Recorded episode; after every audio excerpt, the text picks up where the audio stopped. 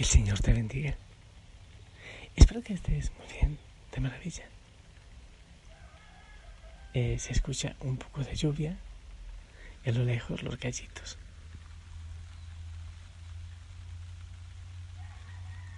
Y mucho más lejos yo veo la luz de la ciudad. En este campo, en medio de la naturaleza, en medio de la lluvia. No en soledad, no, en compañía del Señor. Es hermoso estar aquí, la verdad. Y le ruego al Señor que allá donde tú estás, te abrace. Te abrace, te apapache, te dé paz, te dé tranquilidad, te dé consuelo. Aquí estás, Jesús, en la Eucaristía. Pero también, también lo contemplo en la cruz. Y como si fuese poco, veo su rostro penetrante que llega directamente al corazón. Y como si fuera poco, también me uno a la Virgen María, que le acompaña. Y quiero acompañarle yo también. Y cuánto me encantaría invitarte a ti, que nos hagas compañía, que estés con nosotros. Oh, claro que sí, no hay que estar siempre, siempre al pie de la cruz. Hay momento de Pascua, pero, pero ahora es un momento especial. Así es la vida. Hay momentos de tanta alegría, de tanta alboroto, pero también hay momentos en que nos calmamos, en que nos silenciamos. Así te ha pasado, ¿verdad? ¿Cómo no? ¿Cómo no acompañar en este momento al Señor? En la cruz, en el desierto o en el cenáculo. Sabes, hay algunas cosas que yo le pido al Señor con insistencia y, y me gustaría también recomendártelo. Por ejemplo, decirle, Señor, enamórame de ti. Señor, enamórame de ti. Señor, enamórame de ti. Yo quiero amarte más. Yo quiero que mi corazón eh, se apasione tanto que lo dé todo, sin ninguna reserva. Esa es una. Hoy, hoy le pedí al Señor, bueno, no, hoy le pedí a la Virgen María que, que ore por mí para que yo me enamore mucho de su Hijo, para que yo me apasione por su Hijo. Hay otras cosas que le pido al Señor, así que tiene que ver precisamente con esa respuesta desde lo profundo de mi corazón. Pues bueno, unido a tu compañero de camino, unido a tu rincón y, a este desierto eh, que espero que estés llevando muy bien acompañando al Señor te invito a dar un pasito más y espiritualmente ir una vez más a la Tierra Santa. Insisto, insisto incansablemente. Yo creo que debemos dar un viajecito eh, de Roma a Tierra Santa. Creo que debemos hacerlo. Con mucho cuidado y sabiendo que es una gran riqueza todos estos siglos que el Señor nos ha regalado y toda la experiencia y que el Espíritu Santo ahí ha dicho muchas cosas, pero pero pienso que sí debemos, como iglesia, pero también cada uno como bautizado, hacernos ese viajecito para volver al amor primero, para volver a la fuente, para volver a la esencia. Y como siempre me gustan las preguntas, yo hoy no quiero preguntarle al Señor, ¿dónde estás? ¿Por qué te escondes? ¿Y dónde está tu rostro? Eso lo hace todo el mundo. Ayer ya decía, creo que fue ayer, Señor, ¿Y dónde estoy yo? ¿Y dónde está la iglesia? ¿Y dónde están tus discípulos? ¿Y dónde están los profetas? ¿Y dónde están los mártires? ¿Y dónde están los que están dando la vida? ¿Y dónde están los que están al pie de la cruz acompañándote? No, no, no, no al pie. No, que están crucificados contigo. Oh, es fuerte porque el Señor me dice, wow, ¿eso quieres, John? Enseguida siento cómo es de fuerte. Y también me pregunto y quiero preguntarte a ti que me escuchas, a toda la familia Osana en el mundo, si el centro de nuestra fe, el sacramento de nuestra fe es la Eucaristía. Y si Cristo, y lo sabemos, está presente en todos los sagrarios del mundo, ¿por qué tantos católicos pasamos tantas veces ante ellos sin darnos cuenta que ahí está? ¿Por qué se nos hace tan difícil confiar en Él, ir, ir y postrarnos ante Él y escucharle o no escucharle, solo dejarnos abrazar por Él. ¿Por qué se nos hace tan difícil? Recuerdo mis inicios de vida misionera. Por algunos desiertos veía unas capillas casi abandonadas o abandonadas, y hay tantos templos abandonados y tantos agrarios abandonados. Y lo más triste, muchas veces rodeado de, comillas, cristianos, o muchas veces aún religiosos y consagrados, que se les ha olvidado para que se han consagrado y se han dedicado al trabajo, a tantas cosas. A mí me duele mucho el pecho, me duele el corazón. Podemos pensar en los católicos, pero también en los ortodoxos, pero también en los protestantes, en los eh, cristianos esperados. Podemos pensar en todos ellos. ¿Por qué tantos de nosotros en nuestra vida práctica se nota que nos ocupamos más de defender la iglesia? No estoy diciendo que que no debamos hacerlo, que no debamos amar nuestra iglesia. Insisto, no todo es lo mismo, no todo es igual. Insisto, el sincretismo es malo y revolver de allá, de acá, no, no es bueno, para nada. Eso es inseguridad, pero, pero yo noto que no defendemos a Cristo. Que nos ocupamos mucho de nuestras diferencias y nos alejamos de defender a Cristo, de vivir a Cristo. ¿Acaso no es Él quien puso el Evangelio en nuestras manos? ¿Por qué no lo vivimos? ¿Por qué no lo grabamos en nuestro corazón? ¿No será quizás que nos hemos convertido, sin darnos cuenta, en fariseos y en saduceos? Asimismo como aquellos del tiempo de Jesús. Ellos dieron más importancia a las interpretaciones de la Torah que a la misma Torah. Ellos dieron más importancia quizás a los muros del el templo que al mismo mensaje de Dios. Muchas veces damos más importancia a las interpretaciones que al mandamiento del amor y de la misericordia. Yo, es cierto, yo no negocio mi fe. Y con la iglesia, con la con la iglesia hasta el final. Pero esto no me excluye de ser misericordioso, de ser generoso, de ser bondadoso.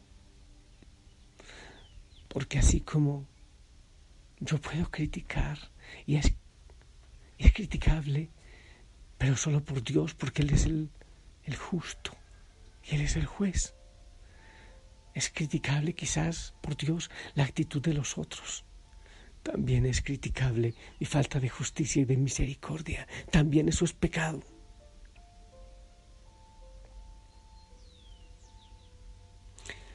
Y si nos estamos convirtiendo en los fariseos y saduceos de aquel tiempo, cuidaban tantísimo sus interpretaciones y sus leyes, y no se dieron cuenta que llegaba el Mesías ¿No, ¿No nos estará ocurriendo también a nosotros eso?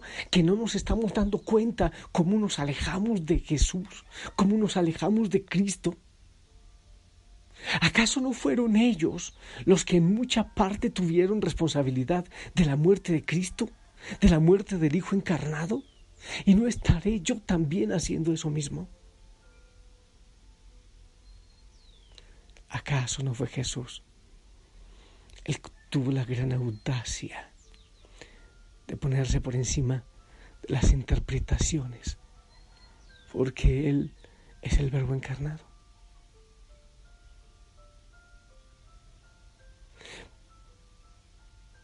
Ese recuerdo de los fariseos, saduceos, de, de los sacerdotes del templo, que es un recuerdo triste y tan evidente en los evangelios. ¿No debería ese recuerdo aconsejarnos a nosotros, a ti, a mí, los cristianos, a la iglesia, a todos los sacerdotes, para que nos sintamos más personas de evangelio y menos centrados en nuestro estar de un modo o de otro, en pelear, en, en crear división?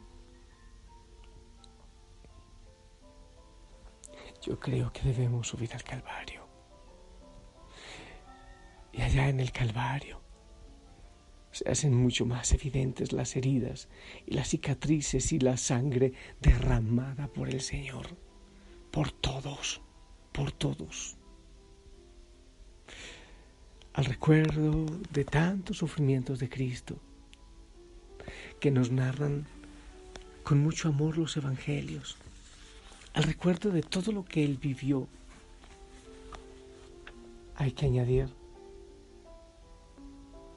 los dolores también, de tantos que desde la antigüedad han pasado por allí, por el Calvario. Los cruzados, los penitentes, los peregrinos, hoy mismo, tanto peregrino y tanto turista. No podemos reducir el recuerdo del Calvario a los pocos metros en el que ahora está como lugar de turismo o de peregrinación. Allí también se centran las pasiones de los seres humanos, el dolor de la humanidad, el dolor de tanta división, el dolor de tanta mentira. Tantas pasiones de un lado, de otro. Pero en medio de todo está el amor infinito de Dios está el amor de Dios que tanto nos amó, que entregó a su Hijo único para que todo el que en Él crea no se pierda, sino que tenga vida eterna. Está el amor sufriente de su Hijo que fue entregado por cada uno de nosotros. ¿Cómo deberíamos nosotros vivir ese calvario? El Calvario de Jesús. Recuerda el Calvario de todos los hombres y mujeres. Y en particular de aquellos pequeños que siempre han sido excluidos. Aquella cruz de Cristo en el Calvario da sentido a todos los dolores de la humanidad, porque Él quiso cargar con ellos y con todos los pecados y yo te invito a acercarte una vez más al Calvario espiritualmente. Yo te invito a ir a ese lugar, que vayas a ese lugar. Pero es verdad lo que estos días me decía San Pío. No es suficiente en este momento estar al pie de la cruz. Hay que dejarse crucificar con Él.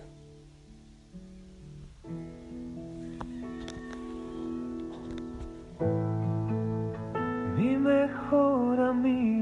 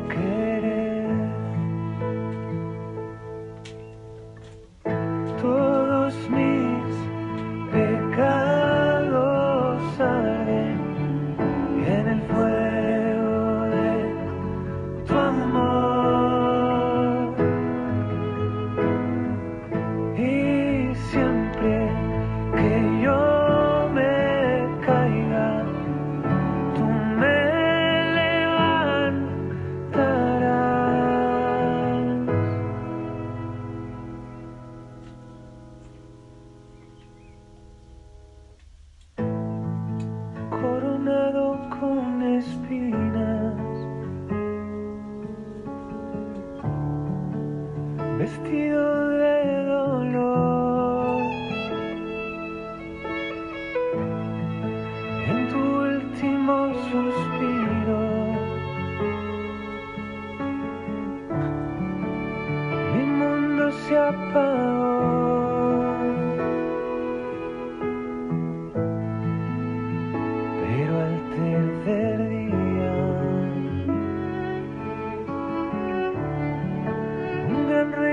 success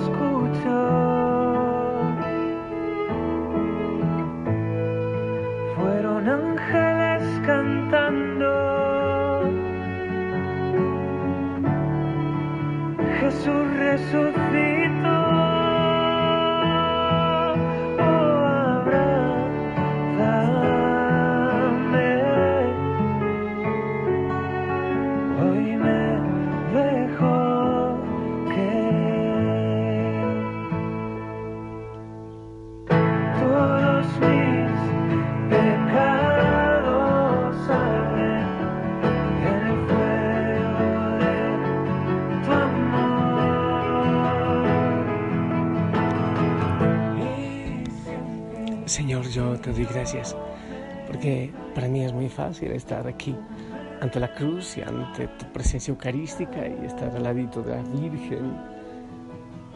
Todo es muy fácil, pero lo más importante es que lo viva en mi corazón. Que vuelva a nacer en ti, Señor. Gracias, Señor, por tantos hijos, por tantas hijas de la familia Osana que quieren entregarse a ti. Bendícelos, te lo ruego, Señor, y que en este día estén cerca de ti, que no renuncien a la cruz, que no rechacen la cruz, que la carguen contigo. Y que nos enamoremos de ti, busquemos menos división, que vivamos tu amor. En el nombre del Padre, del Hijo, del Espíritu Santo. Amén. Gente linda, esperamos tu bendición.